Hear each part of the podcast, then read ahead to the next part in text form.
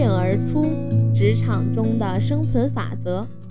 老板发出的指令要重视。指令传播环节由两部分组成。当你开始从事一份新的工作时，在工作的常规方面，你会接受指导并处以密切监督之中。随着你的工作逐步取得进展，你获得了工作、思考和创造的自由。尽管如此，当问题出现时，还会有一个老板在场帮你解决问题。这是指令传播环节的一个方面，也就是成批的员工得到监督和帮助，老板给他们以指导。为他们设定工作目标，从而使他们在努力工作后获取经验。指令传播环节的另一方面便是尊重秩序和组织，也就是说，在单位中他们是同样重要的。从企业管理者的观点看问题，在指令传播环节中的操作谋略是尽量减少日常接触，而又能了解企业内部发生的事情。在那些新到的员工和地位较低的员工眼里，指令传播环节似乎是神秘的、强大的，甚至是不必要的。所以，老板们的任务就是使那些员工们了解指令传播环节是如何正常运转的，为什么必须尊重指令传播环节，和如何在企业内部进行运作。有时指令传播环节的执行状况良好，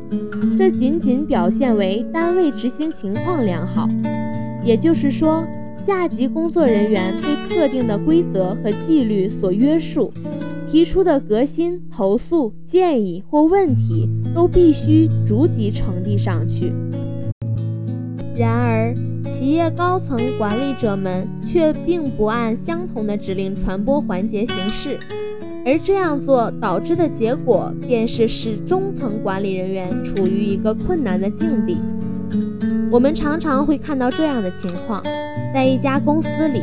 总裁每想起要做什么，就直接跑去找员工，亲自对他下指令，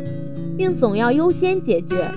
而经理们常发现，他们原先要求急办的事，被总裁亲自交办的任务抢先了。外交手腕和自我保护意识使你不会对付下级的同样方式去处理这一问题。你不能直截了当地指出老总在违反指令传播环节。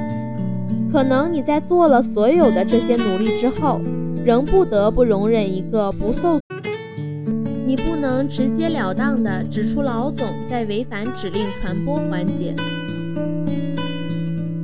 可能你在做了所有的这些努力之后，仍不得不容忍一个不受组织规则约束的老板所作所为。但在这种情况下，你可能除了接受现状外别无选择。在一个规模不大的公司里，老总的办公室与所有员工的办公桌仅几米之遥。这位老总可能直接就向你的属下提出要求，而不顾及指令传播环节。同样，按照这一弹性规则，小公司里的员工可能直接把问题或请求向老板提出。在这样的环境里，你试图把正儿八经的规则用在小企业头上，那只是一厢情愿的事。